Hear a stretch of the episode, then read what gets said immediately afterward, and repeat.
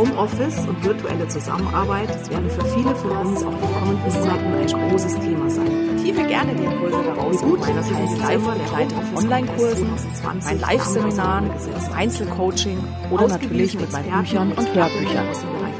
Und vielleicht sehen wir uns ja auch mal persönlich auf einem meiner Vorträge oder Seminare. Würde ich mich total freuen. Und wenn du meinen Podcast magst, dann teile doch gerne deine positiven Eindrücke mit einem Like, einem Kommentar oder einer 5-Sterne-Bewertung auf dem Kanal, den du mich gerade hörst oder siehst. Besten Tipps. Danke an das Team vom Homeoffice-Kongress und meine Interviewerin, der charmanten Tatjana Rutz, dass ich das Gespräch als Podcast in voller Länge veröffentlichen kann. Und los geht's.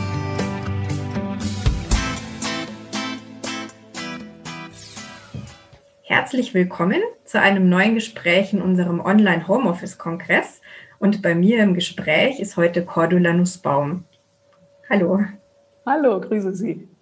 Ja, ich freue mich sehr, dass Sie heute bei uns sind mit dem spannenden Thema alles rund um Zeitmanagement, Selbstmanagement und Motivation im Homeoffice. Und wir haben da mit Ihnen ja eine richtige Expertin. Sie sind Speakerin, Trainerin, Coach und mehrfache Bestseller-Autorin. Man kann im Hintergrund, glaube ich, auch schon einige mhm. ihrer Werke sehen.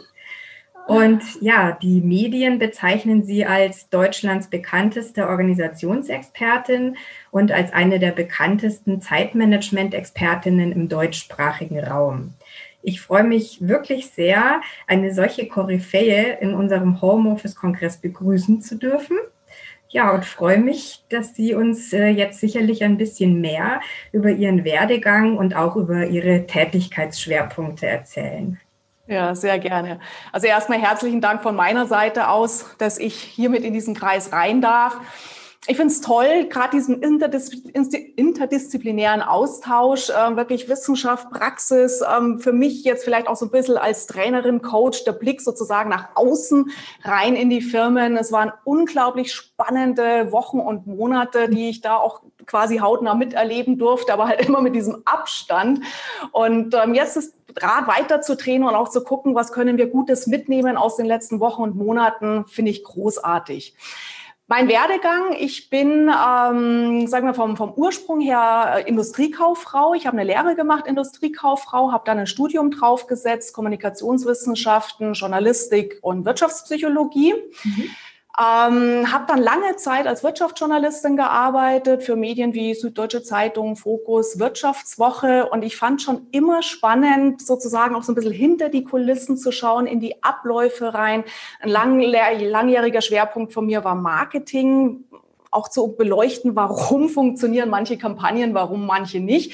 Und das hat sich jetzt in den letzten Jahren verstärkt, eben immer dieser Blick auf das Warum, das Verstehen, was passiert in den Unternehmen, was passiert bei uns als Berufstätige, was brauchen wir, um erfolgreich, glücklich zu sein, produktiv zu sein.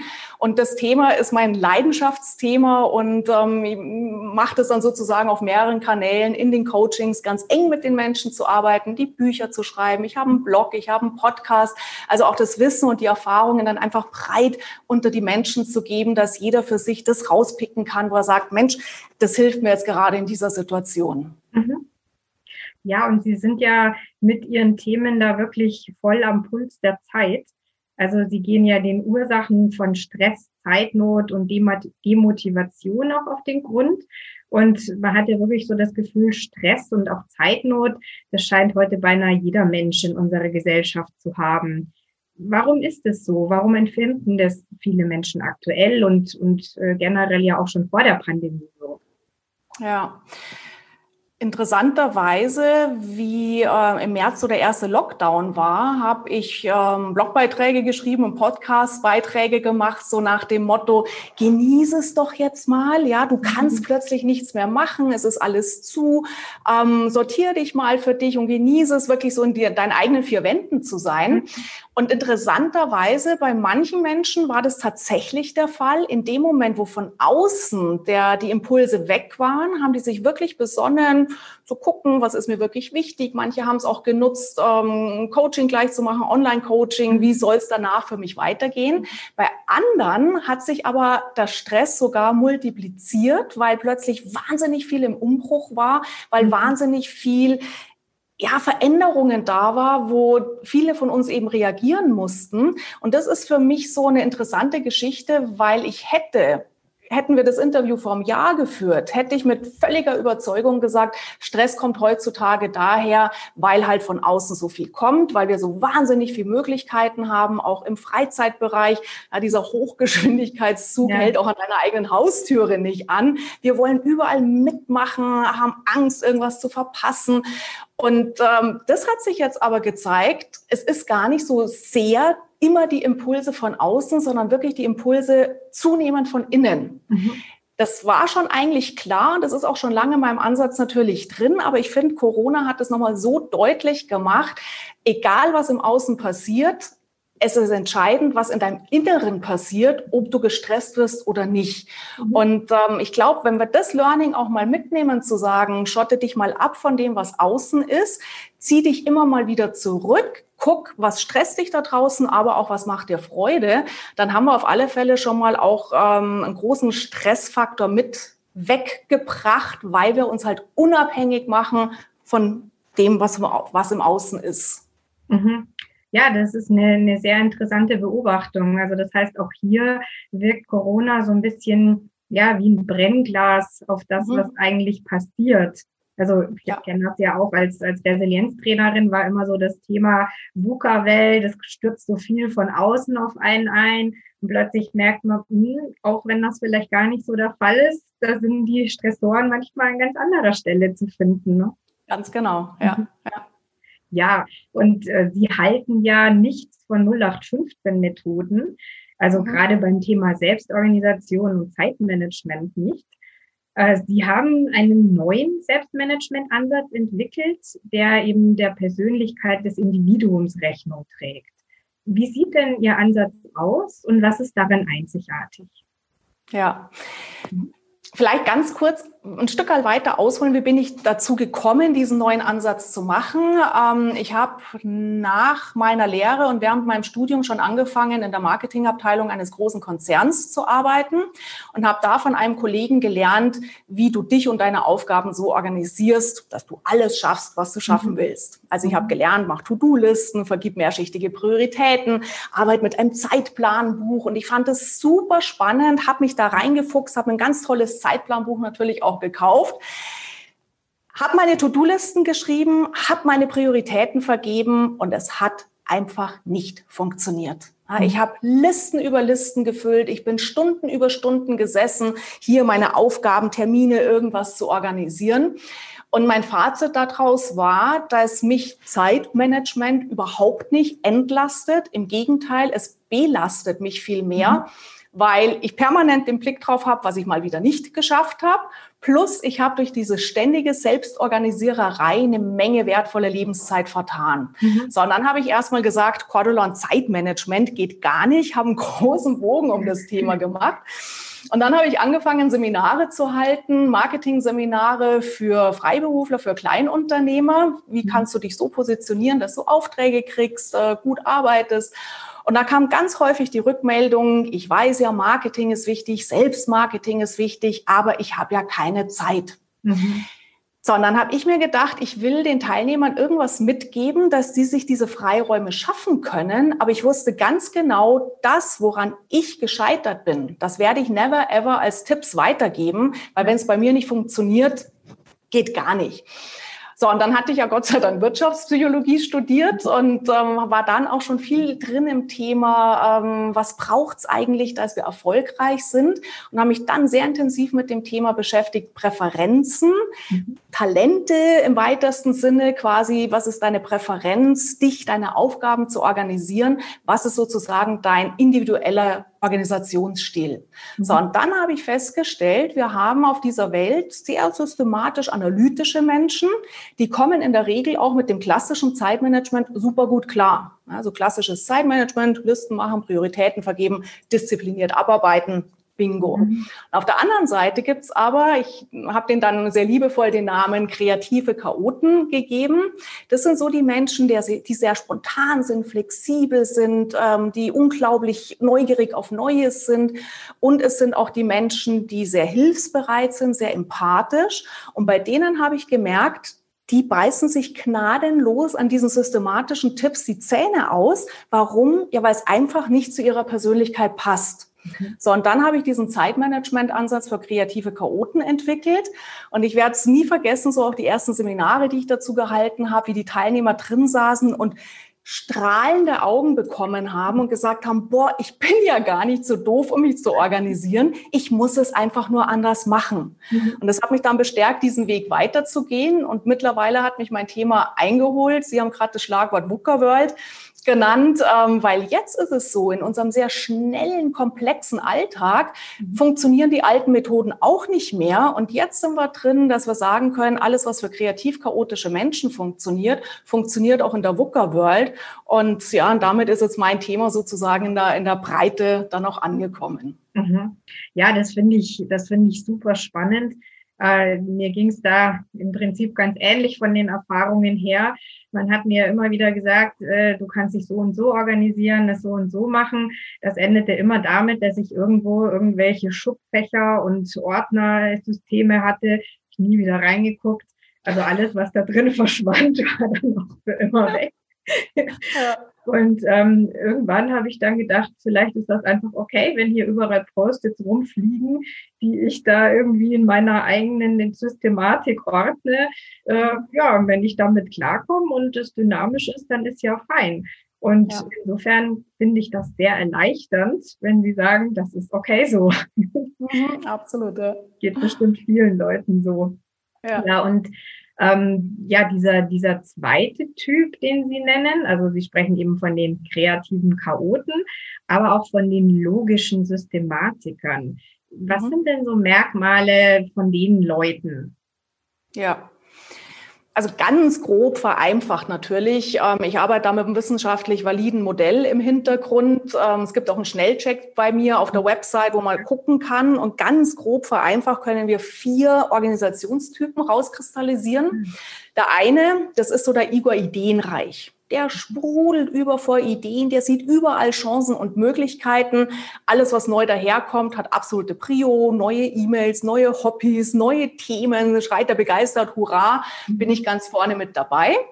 Dann haben wir auch auf der Seite von den kreativen Chaoten die Hanni Herzlich. Mhm. Herzlich ist der Anteil in uns, der sehr mitfühlend ist, sehr empathisch, sehr hilfsbereit.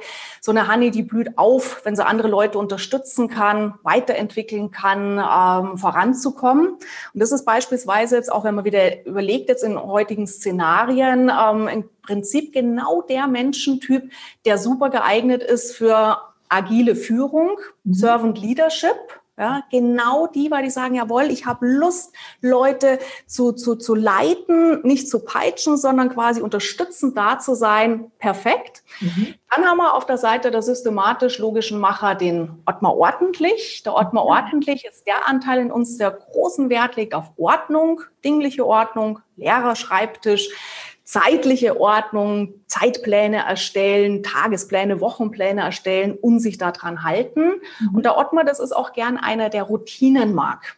Ja, wo der genau, wenn er weiß, von Montag bis Freitag, Montag bis Sonntag, ähm, wie läuft da was ab, das gibt dem Ruhe, das gibt dem Sicherheit, Gelassenheit.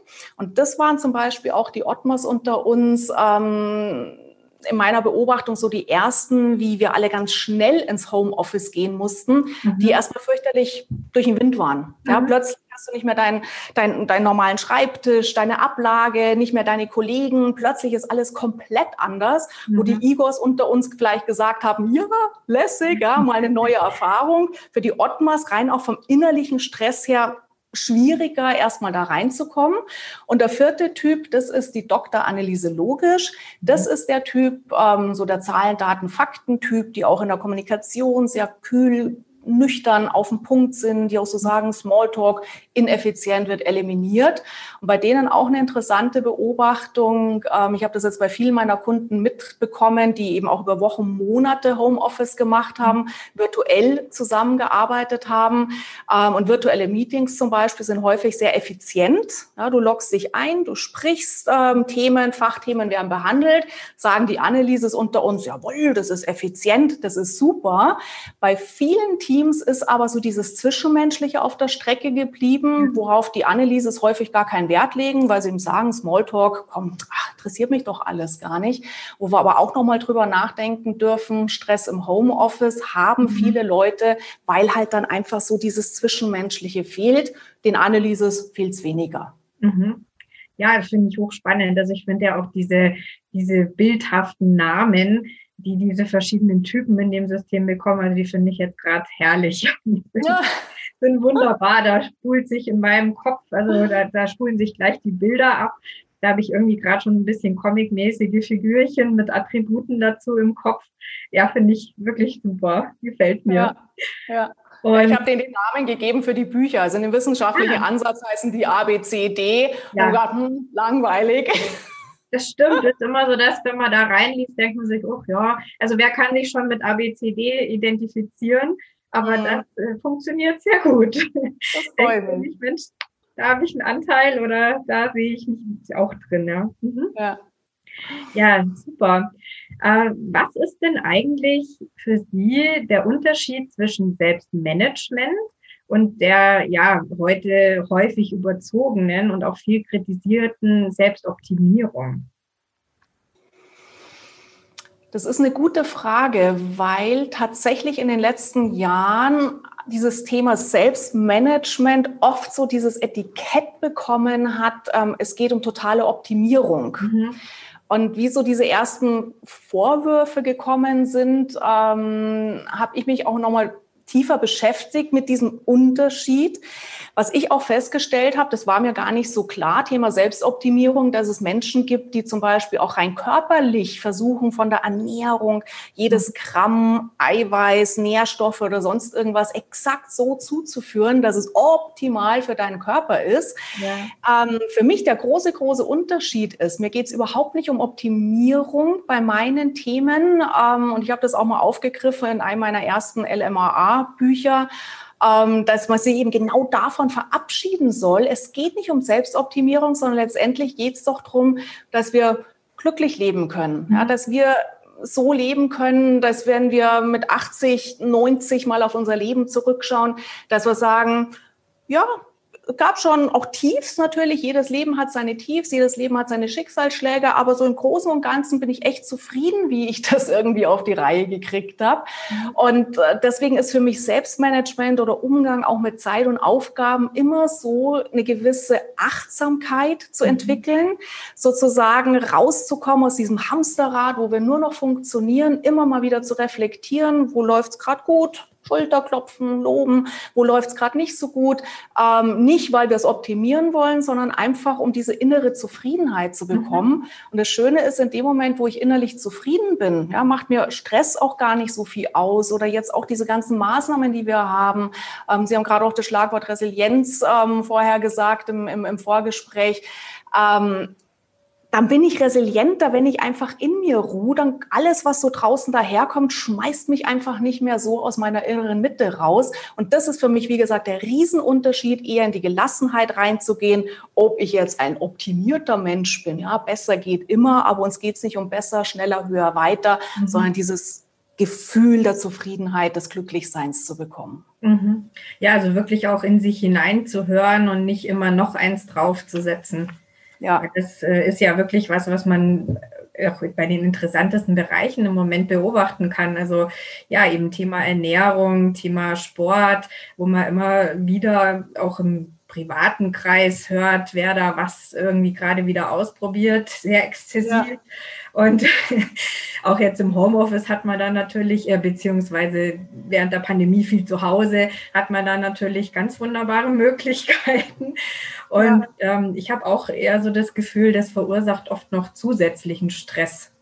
Absolut. Ja, mhm. absolut, weil die Messlatte wird immer höher gehängt. Ja, und dann liest du wieder irgendwie Frauenzeitschrift, Männerzeitschrift, äh, den Sixpack, die fünf besten Übungen. Ja, und dann guckst du auf deine eigene Wampe und denkst, oh Gott, geht mal wieder nicht. Und ich habe zum Beispiel auch ähm, vor einiger Zeit eine Anfrage gehabt von einem Unternehmen, ein sehr großes ähm, deutsches Unternehmen, ähm, da habe ich schon ein paar Jahre lang die Führungskräfte geschult und dann hatten wir eine kurze Pause, dann haben die wieder angefragt und ähm, wir haben die Maßnahme überarbeitet und die wollten dann von mir sozusagen ein also klar, dass Seminarerfolg in irgendeiner Form gemessen werden muss, ist logisch. Mhm. Aber die wollten dann von mir sozusagen ein Raster ausgearbeitet bekommen, wie sich die Effizienz der Führungskräfte durch mein Seminar gesteigert hat. Mhm. Und dann habe ich gesagt, das geht nicht, weil ich mache ja keine Effizienzseminare, sondern ja. wir reden über Effektivität. Ja, und mhm. dann ist schon die gute Frage, ähm, muss eine Führungskraft effizient sein?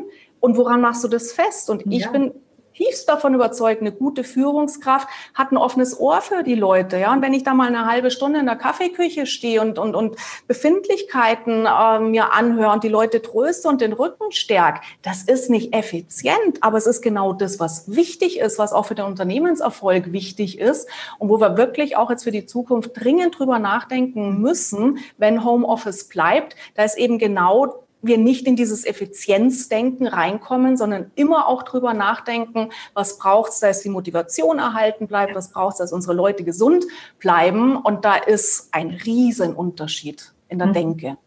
Absolut. Also es hat ja auch wirklich ganz viel mit dem Mindset und mit der Unternehmenskultur auch zu tun. Mhm. Mhm. Ja, manchmal wirklich auch Schulung. Also manche Führungskräfte ja. wussten es auch nicht besser. Ja, das war denen auch gar nicht so bewusst. Wo man wirklich auch überlegen muss, ähm, ja, es ist Unternehmenskultur, aber man muss oder darf wirklich dann auch die Tools erklären, zur Verfügung stellen und, und diese Zusammenhänge erläutern.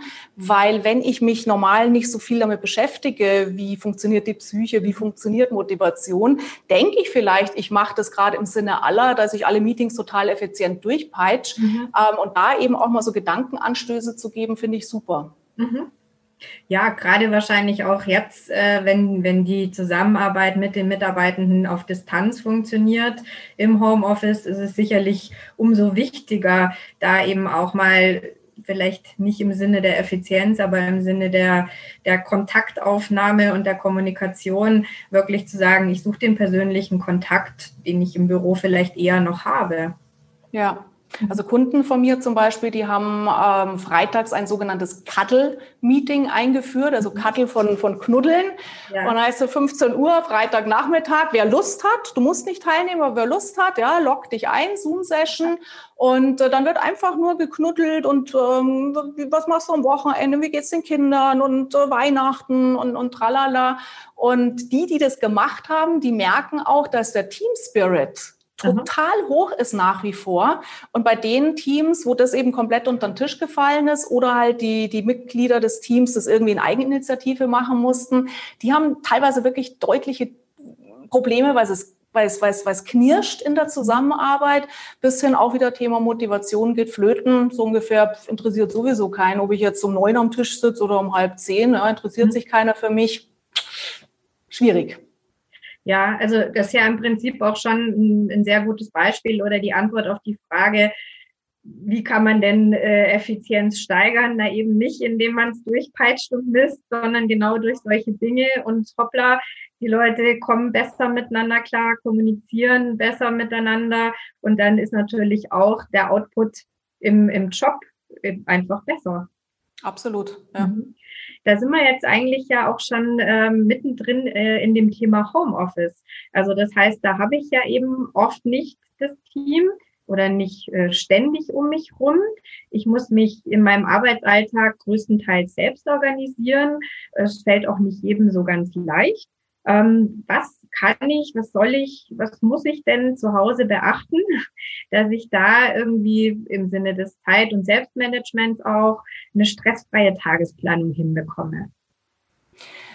Ich glaube, ganz wichtig ist, dass wir gedanklich mal einen Schritt zurückgehen und mal von den Arbeitsabläufen her denken, ähm, ist die Person, ist die Tätigkeit überhaupt langfristig geeignet für Homeoffice? Mhm.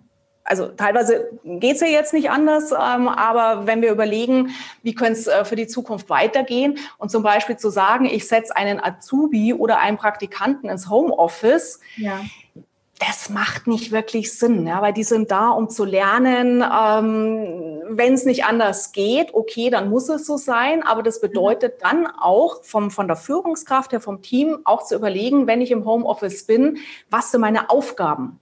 Was sind meine Aufgaben? Was sind meine Projekte? Und wenn ich das schon mal klar sehe, das ist schon mal die erste große Hürde, um dann auch wirklich produktiv arbeiten zu mhm. können. Mhm. Weil wenn ich nicht weiß, was ich eigentlich tun soll, ja, wenn Prioritäten unklar sind, wenn Aufgaben so wischiwaschi sind, mhm ja, mit was soll ich ein bisschen anfangen in der Früh? Ähm, das macht überhaupt keinen Sinn. Das heißt also wirklich ruhig auch mal gemeinsam im Team überlegen, welche Aufgaben ähm, sind gerade in der Pipeline, wer macht was.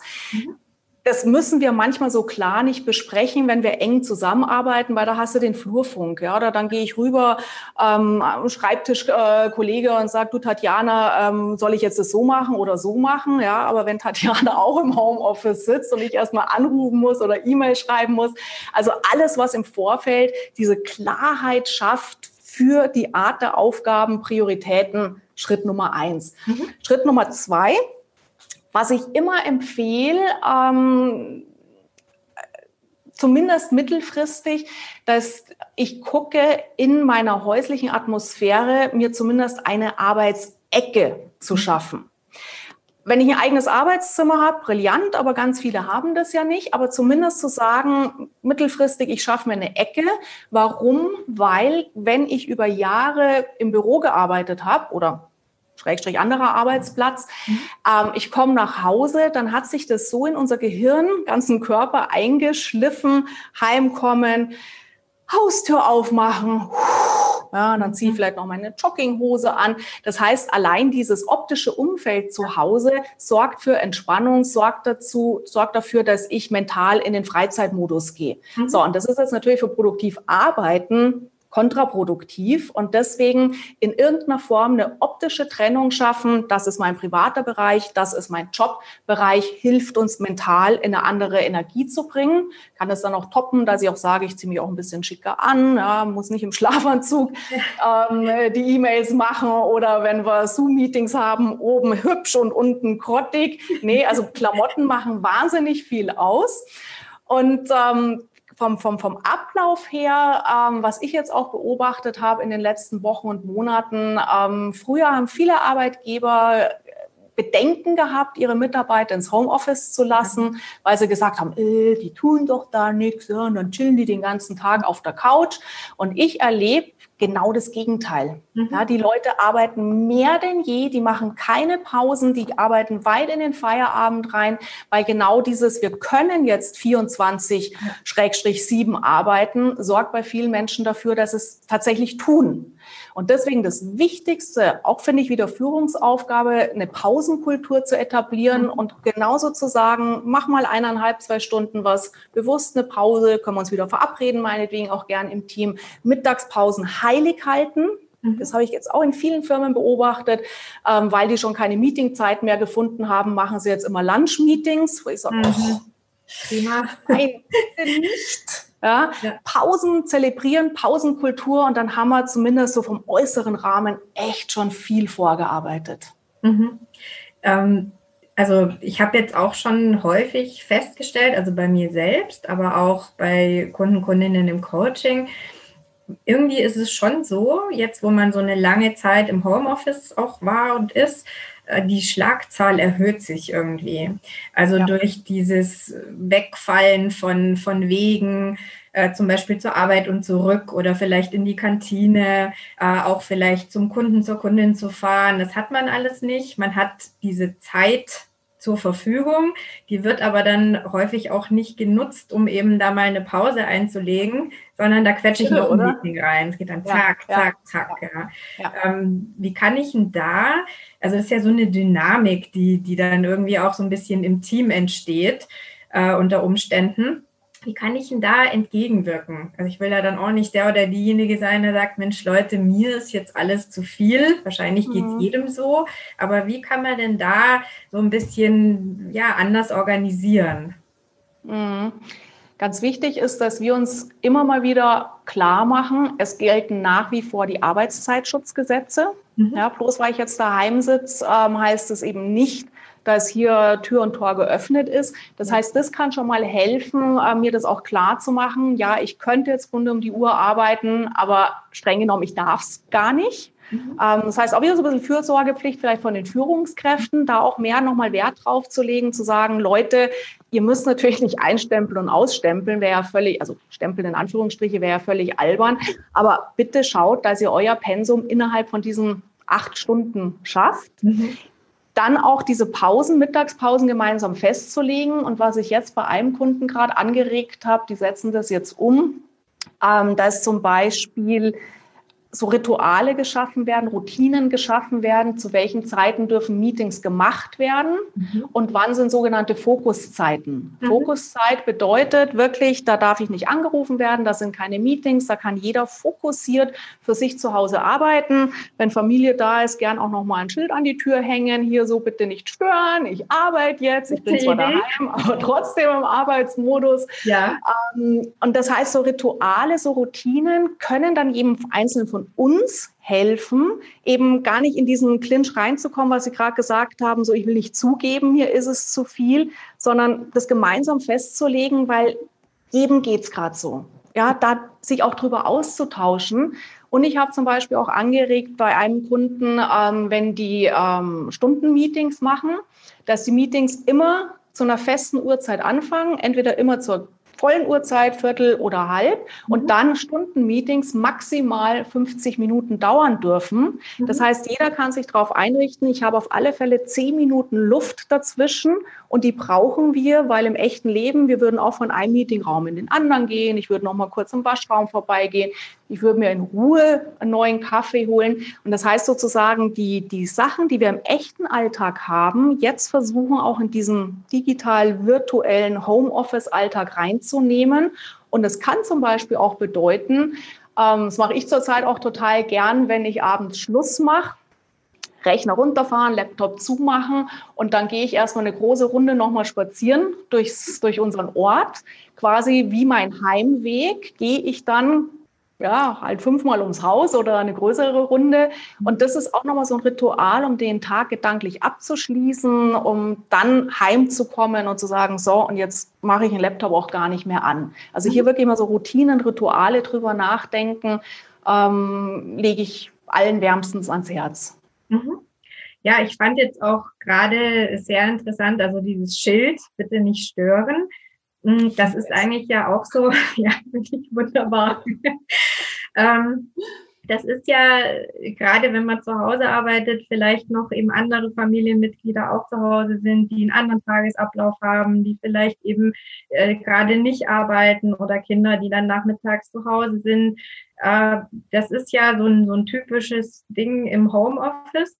Also, dass dann nicht respektiert wird, weil man ja zu Hause ist, dass man eigentlich in der Arbeit ist. Also nach dem Motto, bist du gar nicht im Job? Äh, doch. Ja. Okay. Ja. Ähm, Gibt es denn da gerade so im Homeoffice-Bereich noch mehr so bestimmte Zeitmanagement-Probleme, Zeitfresser, Stolpersteine? Ähm, und wie gehe ich mit denen am besten um?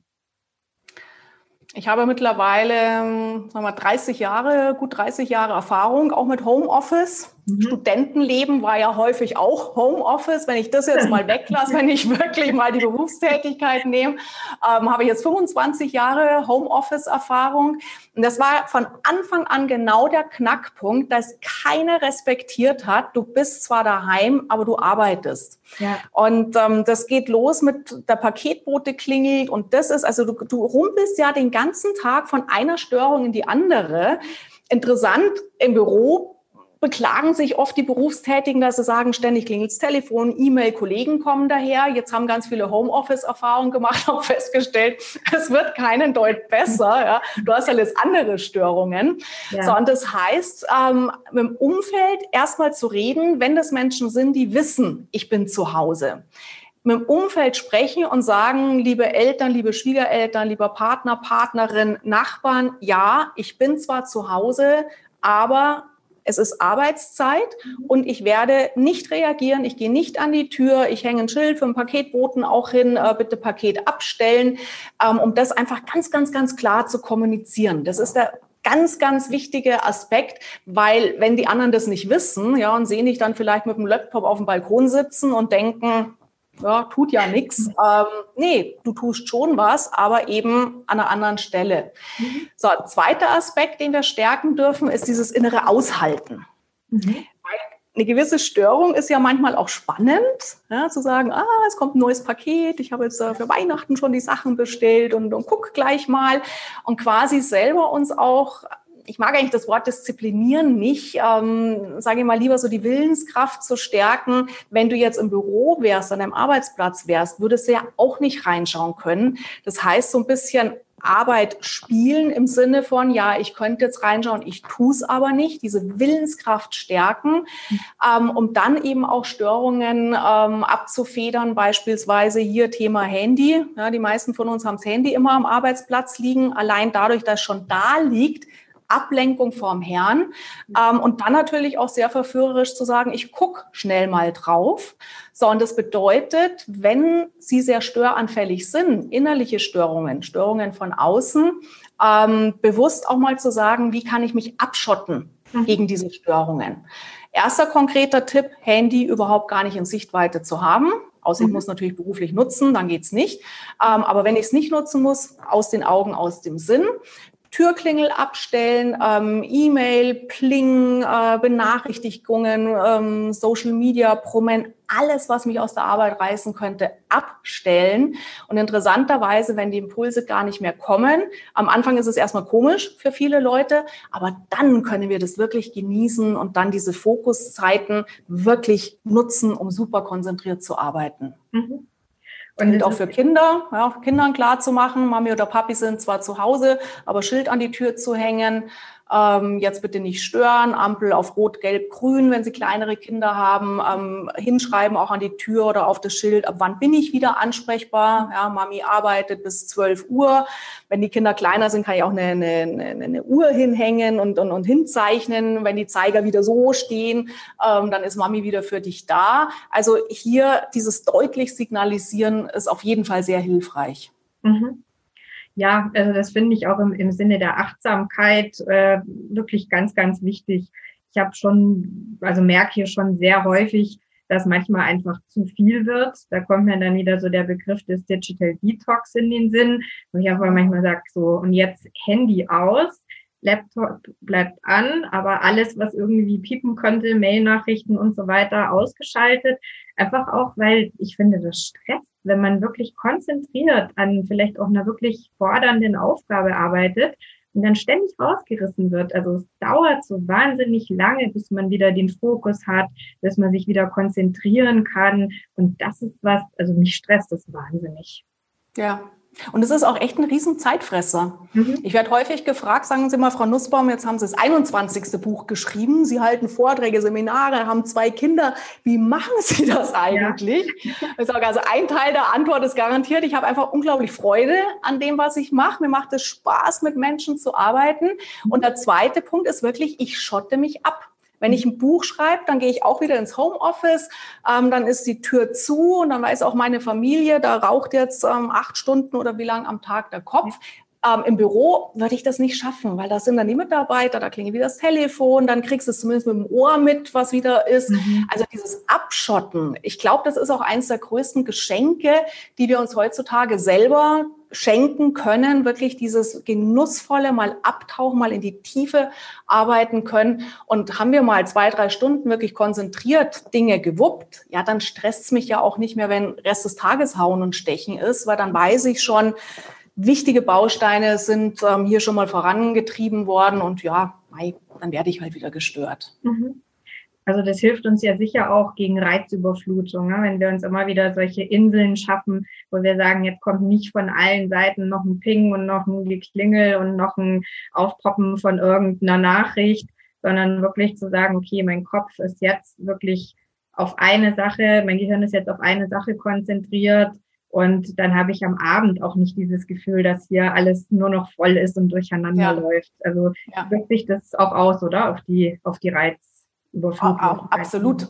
Also ich verteile meinen Seminaren ähm, oder wir arbeiten das dann ganz gern ähm, so eine, eine, eine Checkliste ähm, E-Mail-Kultur etablieren. Mhm. Und da habe ich dann einen Kasten mit drin auf diesem Zettel, ähm, wo ich sage, ähm, also das kann man alles schön beherzigen. Ähm, und da mal so den Aspekt nachzudenken, Sie sind eigentlich ganz froh, wenn Störungen kommen. Ja, dann sollten Sie vielleicht mal drüber nachdenken, ob Sie überhaupt noch im richtigen Job sind, ob Sie nicht mal drüber nachdenken sollten, wie könnte ich mich beruflich verändern, weil das ist natürlich schon auch ein Stück weit spannend, rausgerissen zu werden. Und wenn ich merke, eigentlich bin ich total froh, dass sich wenigstens irgendwas tut an, am Tag, ja, dann haben wir ein ganz anderes Thema. Ja. ja. Ja, und wie ist es eigentlich? Also da kommen wir jetzt eigentlich auch so ein bisschen schon in Richtung Motivation. Also das heißt, mhm. wenn, wenn ich das, was ich tue, gerne tue, dann bin ich natürlich grundsätzlich motivierter. Ähm, welche Motivation spielt denn jetzt die, äh, welche Rolle spielt denn jetzt die Motivation, wenn ich zu Hause arbeite? Also kann mir da zum Beispiel auch das Zeitmanagement oder ein Selbstmanagement helfen, dass ich mich im Homeoffice besser motivieren kann oder motivierter fühle? Hm, Zeitmanagement glaube ich nicht direkt, mhm. ähm, was insofern helfen kann, ähm, wenn man jetzt wirklich rein mal von der Zeitgestaltung her geht, dass ich mir überlege, ich ähm, mache mir feste Startzeiten Mhm. Ähm, 9 Uhr fange ich an, egal ob jetzt das Team irgendwie so ein, äh, Morning Briefing macht, äh, sondern wirklich, wenn ich jetzt nur sage, ich selbst habe es in der Hand, ich sage, um 9 fange ich an äh, bis ungefähr 17 Uhr. Mhm. Das heißt, es ist dann auch schon wieder so ein bisschen Routine, Ritual, das geht mir an Fleisch und Blut über und mein Körper stellt sich schon drauf ein, auch mein Geist ab 9 bist du sozusagen im Arbeitsmodus. Mhm. Ähm, vom, von der Motivation her ist es häufig Typfrage. Es gibt Menschen, die sind sehr eigeninitiativ. Ja, die sagen, okay, jetzt sitze ich halt daheim, aber die und die Aufgaben habe ich. Deswegen ist es so wichtig zu wissen, was will ich tun. Ja. Die legen los. Und es gibt andere Menschen, die haben äh, da ein bisschen ein größeres Motivationsproblem, weil sie sagen, ja, da liegt jetzt noch die Bügelwäsche rum und da liegt jetzt die Unterlagen von der Steuererklärung und äh, da hinten liegen die Jogging-Sachen, also diese Ablenkungen, die wir haben. Und wenn ich merke, ich werde sehr leicht abgelenkt, diese optischen Reize mal wegbringen. Mhm. Und was dann, finde ich, total gut hilft, es gibt die sogenannte ähm, so tun als ob Technik. Mhm. Das heißt, wenn ich mich kenne und ich weiß, in der Früh bin ich eigentlich nicht wirklich motiviert, ja, und ich habe so Anlaufschwierigkeiten und alles andere ist irgendwie spannender, die so tun als die so tun als ob Technik bedeutet, du tust so, als ob du das wärst, was du gerne wärst. Mhm. Das heißt, du tust so, als ob du total motiviert wärst. Du tust so, als ob du total Lust hättest, zum Arbeiten anzufangen. Das klingt ein bisschen strange, wirkt aber tatsächlich, weil allein dadurch, dass wir unserem Gehirn sagen, du bist jetzt motiviert, du tust jetzt so, ich fange an zu arbeiten und ganz häufig kommt, wenn ich im Arbeiten bin, die Motivation automatisch. Mich auf die Couch zu setzen und zu warten, bis die Motivation kommt. Vergiss es. Ja. Also lieber, anfangen. Genau, einfach anfangen, so tun, als ob ich jetzt voller Feuereifer mich hier in die Arbeit stürze, mit meinem Tee, meinem Kaffee, äh, mein Setting machen, wie ich es auch normal im Büro hätte, loslegen, so tun, als ob ich Lust hätte. Und in der Regel kommt die Lust. Ausnahmen gibt es natürlich. Äh, morgen früh mal. Nein, das ist, das ist, tatsächlich ein interessanter Punkt. Das hat ja wahrscheinlich auch so ein bisschen was damit zu tun, ob man jetzt ein Morgentyp ist oder nicht. Aber oh ja ja, also auch ja. das spielt ja sicher eine große Rolle, also die, die Chronobiologie. Aber manchmal kann man sich ja auch nicht so aussuchen. Und ja, ähm, ja das, das probiere ich mal aus. Also wirklich dann gerade zu so einer Zeit, wo man vielleicht muss, aber gar nicht will, zu sagen, so und jetzt tue ich mal so. Genau. Mhm. Das funktioniert auch bei allem, was wir zum Beispiel jetzt so gute Vorsätze haben. Ja, jetzt kommt ja der Januar dann wieder mit all unseren guten Vorsätzen. Ähm, auch zu sagen, ich gehe joggen, oh, ich habe überhaupt gar keine Lust. Zieh die Schuhe an, zieh die Klamotten an und tu so, als ob du Lust hast, loszulaufen, lauf, lauf los. Und nach zwei, drei Minuten sind wir in der Regel total happy, dass wir einfach angefangen haben. Das ist großartig. Ja, mhm. ja schöne Idee.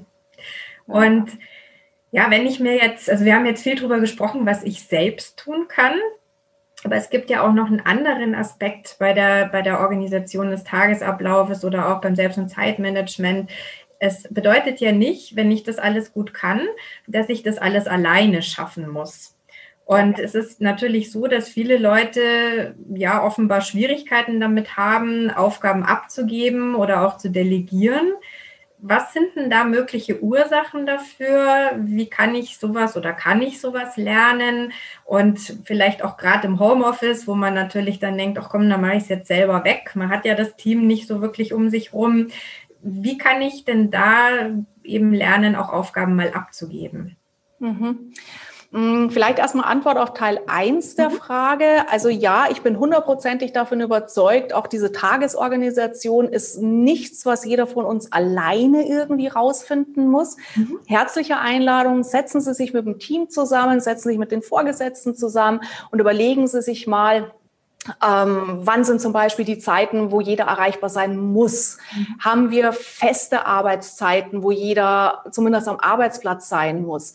Wollen wir vielleicht, ähm, es kursiert seit einiger Zeit dieses Schlagwort auch Work-Life-Blending, mhm. ja? wollen wir bewusst sagen, äh, unsere Leute dürfen Work-Life-Blending machen und uns ist völlig wurscht, du kannst von fünf bis sieben arbeiten, dann kannst du deine Privatsachen machen, dann kannst mittags wieder, also quasi so Privat- und, und, und Berufsalltag komplett komplett zu vermischen. Mhm. Das muss ich aber absprechen, weil ähm, wenn ich sonst versuche, um neun jemanden zu erreichen und der ist gerade beim Joggen, dann denke ich mir, ja super, äh, was soll das jetzt?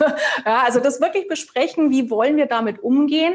Ja. Das erleichtert auch jedem Einzelnen ähm, dann konsequent auch damit umzugehen.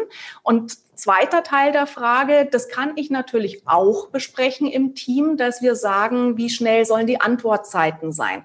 Wie gehen wir damit um, wenn ich Zuarbeit brauche? Wann nutzen wir welche Kanäle? Ähm, ist es sinnvoller, dass wir bei solchen Fragen kurz mal anrufen? Sollen wir das in den, in den Channel einstellen von MS Teams oder von Slack? Ähm, machen wir es mit E-Mails? Also auch so diese Kommunikationswege zu besprechen. So, und wenn ich jetzt merke, ähm, ich sitze zu Hause, habe hier gerade einen Sack Arbeit, den ich aber genauso gut abgeben könnte. Mhm. Ja, wenn ich weiß, die Wege stehen mir frei, ähm, dann sinkt die Wahrscheinlichkeit, dass ich sage, oh mein Gott, bis ich jetzt da lang hinterher telefoniere ja. oder suche, wo erreiche ich den am besten, dann habe ich es ja zehnmal selber gemacht. Ja, aber wenn ich weiß, über diesen Kanal ist der entsprechende Kollege, Kollegin ähm, zu dieser Uhrzeit gerade gut erreichbar, dann steigt die Wahrscheinlichkeit. Und wenn ich jetzt merke, ähm, Homeoffice haben wir natürlich auch oft so das Phänomen, es fällt so ein bisschen ich nenne es jetzt mal die soziale Kontrolle weg. Soziale Kontrolle im positiven Sinne. Soziale Kontrolle kann auch motivieren, dass wir zum Arbeiten anfangen, aber jetzt soziale Kontrolle im Hinblick auf Aufgaben abgeben. Ähm, wenn ich normalerweise jemand bin, der Aufgaben abgeben soll und ich bin im Büro, dann sehen ja auch andere Leute, dass ich Aufgaben abgebe. Ja. Bin ich daheim, sehen sie es nicht. Mhm. Und das bedeutet mir, das mal klar zu machen, nur weil es jetzt gerade niemand sieht, wie ich mit bestimmten Aufgaben umgehe. Achtung, Falle. Mhm. Ähm, hier mein neues Buch ist jetzt gerade im, im, Herbst rausgekommen. Lass mal andere arbeiten, ähm, wo wir genau diesen Fallen nachgehen. Warum gibst du eigentlich nicht ab? Ja. was hindert dich am Abgeben? Ja, und wenn ich jetzt so eine Hanni herzlich bin und sage, ja, ich mache es ja total gern für die anderen, ähm, brauche ich einen anderen Schlüssel, um aus dieser Falle rauszukommen, ähm, als wenn ich sage, ähm, ich bin der Igor, alles ist spannend. Oder wenn ich sage, ähm, ich gebe Aufgaben ab, aber es funktioniert nicht, ja, liegt es vielleicht am Handwerkszeug. Also da sich selber auch noch mal ein bisschen besser beobachten, ähm, wenn ich merke, ich tue lieber die Dinge selber obwohl ich sie eigentlich abgeben sollte, da mal draufbleiben, genauer hinschauen und dann gucken, was ist der Auslöser und dann Richtung Lösung gehen. Mhm. Ja, wunderbar. Also das heißt, da kann man auch in dem Buch durchaus nochmal äh, andere Tipps finden, beziehungsweise da auch nochmal für die Praxis, für den Alltag sich auch was rausnehmen, rausziehen. Ja, Mhm. Ja, ich habe äh, mal bei mir im Blog auch einen Selbstcheck jetzt eingestellt zum Buch, wie gut bist du im Aufgaben abgeben. Ähm, ja. Gratis-Check, also den kann natürlich auch jeder mal gerne machen. Und dann gibt's gleich so die Hinweise, wo wären im Buch die entsprechenden Stellen, wo du dir einfach noch so ein bisschen Futter holen kannst. Ja. Super. Mhm. Ja, und äh, es gibt ja viele nützliche Methoden für ein erfolgreiches Zeitmanagement. Ja, also wir wollen jetzt eben gerade nicht auf die 0815 äh, Dinge raus, aber gibt es denn vielleicht trotzdem auch so im Hinblick auf diese verschiedenen Typen, die wir jetzt schon angesprochen haben, so die ein oder andere Methode, die wir jetzt hier auch den Kongressteilnehmerinnen und Teilnehmern mitgeben können oder empfehlen können, so ein oder zwei, die man eben speziell im Homeoffice auch gut anwenden kann? Mhm. Mm, ich sage mal, ein Tipp, den ich gerne weitergebe, wir werden ja heutzutage oft überrollt von der Flut der Aufgaben, mhm. die über unterschiedlichste Kanäle reinkommen. Und äh, manche Menschen versuchen nach wie vor, diese Aufgabenflut in den Griff zu bekommen mit To-Do-Listen. Ja. Das heißt, die stellen sich hin oder setzen sich hin, schreiben ihre Listen, was sie heute machen wollen oder schreiben das vielleicht im Outlook dann auch noch auf den jeweiligen Tag. Und der Punkt ist, tick ich sehr Ottmar Anneliese in einem Ottmar Anneliese Umfeld, dann werde ich in der Regel mit einer To-Do-Liste ziemlich gut klarkommen, ja, weil die Ottmars und Annelieses, die schreiben fünf bis sieben Dinge auf, was soll tun müssen, ähm, ist der Alltag auch entsprechend in dieser Welt, kommt auch nichts Neues dazu. Das heißt, Sie können diese fünf bis sieben Dinge auch stoisch abarbeiten. Bingo. Ticke ich eher Igor Honey, und oder bin ich eher in dieser Welt, agiles Szenario, VUCA World unterwegs mhm. ähm, und ich setze mich in der Früh hin und will aufschreiben, was ich heute tun muss, dann schreiben diese Menschen in diesen Welten eher auf, was sie tun müssen, was sie tun könnten, äh, wem sie schon längst was versprochen haben, was ihnen noch so einfällt. So ein schwuppdiwupp hast du ein Brainstorming, Minimum fünf DIN A4 Seiten jetzt den Anspruch an uns zu haben, bloß weil ich es aufgeschrieben habe, muss ich es tatsächlich auch tun. Da geht der Stress los, bevor der eigentliche Stress überhaupt da mhm. ist. Mhm. Und der Punkt ist, auch gerade in so einer VUCA-World, der Anspruch, eine Liste zu erstellen und die bis abends abgearbeitet zu haben. Wir können heutzutage schon froh sein, wenn wir vielleicht zwei Punkte von dieser ähm, Zusammenstellung abarbeiten, weil im Laufe des Tages kommen 25 neue Aufgaben dazu. Die hätten wir in der Früh gar nicht aufschreiben können, aber wir haben sie erledigt. Mhm. So, und deswegen konkreter Tipp. Ähm, ich ermunter immer gern, lösen Sie sich von der Idee der Liste im Sinne von, ich schreibe auf und bin nur zufrieden, wenn alles abgehakt ist. Mhm. Machen Sie lieber eine, eine ähm, To-Do-Sammlung. Das heißt, Prinzip der Schriftlichkeit, ruhig alles ausspeichern, was Ihnen durch den Kopf schießt. Und machen Sie sich klar, nur weil es aufgeschrieben ist, muss ich es nicht zwingend abarbeiten. Ja, ist erstmal nur da, dass wir es im Blick behalten können. Und das jetzt in Bezug auch auf Homeoffice. Ähm, sage mal, ein spannendes Phänomen, was wir jetzt haben, bin ich an einem Arbeitsplatz, dann kann ich super mit Papier, mit Post-its, Schmierzettel, ähm, Whiteboards, wo wir Post-its hinhängen, kann ich natürlich perfekt ähm, diese Aufgaben sammeln. Mhm. Switche ich jetzt aber, dass ich mal im Büro bin und mal im Homeoffice, dann ist es natürlich besser, ich nehme ein Tool, was virtuell geht, ja, mhm. ein Trello-Board oder ich nutze tatsächlich im Outlook die Aufgabenfunktion. Also da mal schauen, was auch Spaß macht. Der Knackpunkt dabei ist nur, virtuelle Tools helfen perfekt den Menschen, die, sagen wir mal, so ein digitales Fable haben. Bin ich jetzt aber eher der haptische Mensch, ja, mhm. will gerne begreifen, fühlen, dann kann es mir passieren, dass ich mit diesen ganzen digitalen Tools völlig an die Wand fahre, weil alles Digitale ist viel zu fluffig, virtuell funktioniert gar nicht. Und das heißt dann Aufgabenorganisation im Hinblick auf Homeoffice und Switch mir ein Tool zu suchen und wenn es letztendlich drauf rausläuft, dass ich mein Büchlein immer brav hin und her trage, das mag old-fashioned klingen, ja, aber letztendlich, wenn ich merke, Buch, super. Ja. Buch ist genau das, wo ich das Gefühl habe, ich habe die Aufgabe im wahrsten Sinne des Wortes im Griff, ja, dann auch bitte lösen von all den tollen virtuellen Tools, die wir haben, die gerne nutzen, wo es um Teamkooperation geht, Aufgaben im Team gemacht werden müssen, aber meine eigenen Aufgaben, mein eigenes Tool. Mhm. Ja, finde ich ein, super Tipp und auch hier bin ich wieder sehr erleichtert. es ist nämlich wirklich so, dass ich manchmal so ein bisschen müdes Lächeln ernte, wenn ich sage, warte, ich gucke mal schnell in meinem Kalender und dann hole ich nicht mein Handy raus, sondern mhm. irgendwie hier meinen kleinen Papierkalender, der in jede Handtasche passt und da schreibe ich wirklich mit Bleistift rein und ich habe ein Radiergummi dabei. Und dann ja. streiche ich das wieder raus. Und ja, ja das sieht äh, am Ende der Woche sieht es abenteuerlich aus, aber ich komme damit sehr, sehr gut klar und ich sehe ja. das und ich kann es anfassen. Und wenn Ganz ich genau. das online habe, das ist für mich, als wäre es nicht da. Also aus den Augen, aus dem Sinn. Ja, ganz genau. Also es ist aufgeschrieben, ja, aus den Augen, aus dem Sinn. Ich bringe immer gerne meine Seminare, meine Vorträge, diesen kleinen Frosch mit. Der passt jetzt gerade total, ähm, weil genau was Sie gerade schildern, das merke ich bei ganz vielen Menschen, dass wir so durch die Gegend gehen und sagen, äh, so macht man das, so tut man das, so und dann fangen wir an, uns zu verbiegen, uns passend zu machen, ja, hier ja. so abzuarbeiten an irgendwelchen Methoden, weil man das halt so macht. Und ich möchte gern auch allen Menschen den Rücken stärken, zu sagen, küss mal wach, was in dir steckt, küss deine Talente wach, küss deine, deine, deine Eigenheiten wach und mach dir klar, so wie du bist, bist du richtig und so wie du bist, bist du wichtig.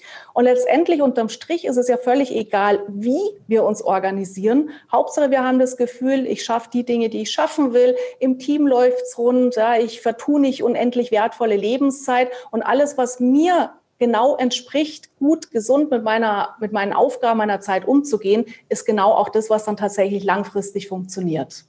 Super. Also da bin ich dann einfach auch happy und motiviert, wenn ich das so mache und muss mich halt nicht verbiegen. Genau. Schön. Ja. ja. Ja, das ist äh, eigentlich jetzt schon ein ganz, ganz wunderbarer Abschluss. Also fast schon so ein, ein Motto oder auch ja, ein Appell, das Sie de, den Zuhörerinnen und Zuhörern jetzt mitgegeben haben. Ähm, Gibt es denn noch etwas, das Sie zu unserem Thema oder unserem Gespräch gerne ergänzen möchten oder auch mitgeben möchten? Also ich glaube, wir haben die wichtigsten Punkte besprochen. Also wirklich, ich glaube, das ist auch klar geworden, wie wichtig es mir ist, dass das wirklich auch ein, ein Teamthema ist, ein Führungsthema ist. Natürlich im Homeoffice ein großes Thema von, von jedem von uns. Aber diesen, diesen Concord zu schaffen, diesen Rahmen zu schaffen, da können wir uns wirklich gegenseitig auch großartig den Rücken stärken. Und ähm, ich glaube, dass Homeoffice eine große Chance ist. Ich habe das auch in den letzten Jahren immer festgestellt in den Seminaren, dass ähm, viele Seminarteilnehmer gesagt haben, ähm, oh, wenn ich endlich mal Homeoffice machen könnte, das wäre so großartig. Ja, dann, dann nicht immer, aber mal so ein paar Tage, weil dann könnte ich wirklich mal Projekte äh, verfolgen, Sachen fertigbringen. Und ich glaube, dass es extremst wichtig ist, dass Homeoffice für uns immer eine Wahlmöglichkeit bleibt. Und ich beobachte gerade ähm, sehr kritisch äh, zwei Tendenzen. Die eine Tendenz, dass ein Homeoffice-Arbeitsplatz sozusagen einklagbar werden könnte. Ja, dass ich als Beschäftigter sage, ich habe ein Recht auf Homeoffice. Das finde ich eine ganz ungute Entwicklung. Auf der anderen Seite finde ich es aber auch eine ungute Entwicklung, ähm, weil die Unternehmen haben jetzt natürlich auch gesehen, sie sparen Tausende, Hunderttausende, Millionen Euro an Geld, weil wenn ich viele Mitarbeiter im Homeoffice habe, brauche ich nicht mehr so viel Bürofläche, brauche nicht mehr so viel Schreibtische. Das heißt, es ist eine unglaublich kostengünstige Variante, ähm, Sachen ins Homeoffice zu verlagern. Selbst wenn ich sage, ähm, Facebook hat das, glaube ich, gemacht, die kriegen 1000 Dollar einmalig, ähm, die Mitarbeiter fürs Homeoffice. Entschuldigung, 1000 Dollar ist nichts für einen Konzern. Ähm, das heißt, wir denken schon wieder so in die Extreme. Ich habe ein Recht auf Homeoffice äh, bis hin, ähm, unsere Mitarbeiter müssen ins mhm. Homeoffice. Und das ist so ein bisschen mein, mein Wunsch, meine Bitte an alle, die da jetzt auch maßgeblich mitwirken können, wirklich einen gesunden Menschenverstand einzuschalten und nicht in die Extreme reinzugehen, sondern zu sagen, was können wir für alle als Bestes aus dieser Situation rausnehmen. Wo macht Homeoffice Sinn? Wo macht es keinen Sinn? Wer will, wer darf, wer kann? Also hier diese Offenheit zu bewahren, weil dann arbeiten die Leute auch motiviert im Homeoffice, wenn eine gewisse Freiwilligkeit einfach noch dabei ist. Mhm. Ja, also wer sich da natürlich jetzt nochmal individueller beraten lassen möchte von Ihnen oder vielleicht auch fürs Unternehmen ein, ein Training oder auch ein Coaching für die Mitarbeitenden buchen möchte, rund um diese Themen, die wir jetzt angesprochen haben, der findet dann auch auf unserer Kongress-Homepage natürlich den Link zu Ihrer Website. Mhm. Und äh, da kann ich jetzt auch nur noch mal darauf hinweisen, Sie hatten es schon angesprochen, da gibt es auch ganz wunderbare Selbstchecks, die man wirklich online äh, durchführen kann, schon mal vorab und sich da auch einen Eindruck verschaffen. Finde ich ganz toll und äh, kann das auch wirklich nur sehr empfehlen. Und natürlich Ihre wunderbaren Bücher. Und an dieser Stelle danke ich Ihnen für dieses wunderbare, inspirierende Gespräch. Also mir hat es riesig Freude gemacht. Und ich bin mir sicher, dass unsere Zuschauer und Zuschauerinnen da jetzt auch ganz, ganz viel praktischen Input bekommen haben und einfach auch Lust auf mehr, sich mit dem Thema zu beschäftigen. Das würde mich freuen, ja. Dankeschön. Ich danke Ihnen. Herzlichen Dank und gesund bleiben und frohen. Mutes. Ja, Sie auch. Kommen Sie weiterhin gut durch diese Zeit. Danke. Tschüss. Tschüss. Das war es wieder für heute, deine neue Episode des Podcasts Kreatives Zeitmanagement. Vertiefe gerne die Impulse daraus mit meinen teils live begleiteten Online-Kursen, meinen Live-Seminaren, im Einzelcoaching oder natürlich mit meinen Büchern und Hörbüchern. Und vielleicht sehen wir uns ja auch mal persönlich auf einem meiner Vorträge oder Seminare. Würde ich mich Wenn du meinen Podcast magst, dann teile doch gerne deine positiven Eindrücke mit einem Like, einem Kommentar oder einer 5-Sterne-Bewertung auf dem Kanal, wo du mich gerade hörst oder siehst. Alles Liebe, deine Cordula Nussbaum.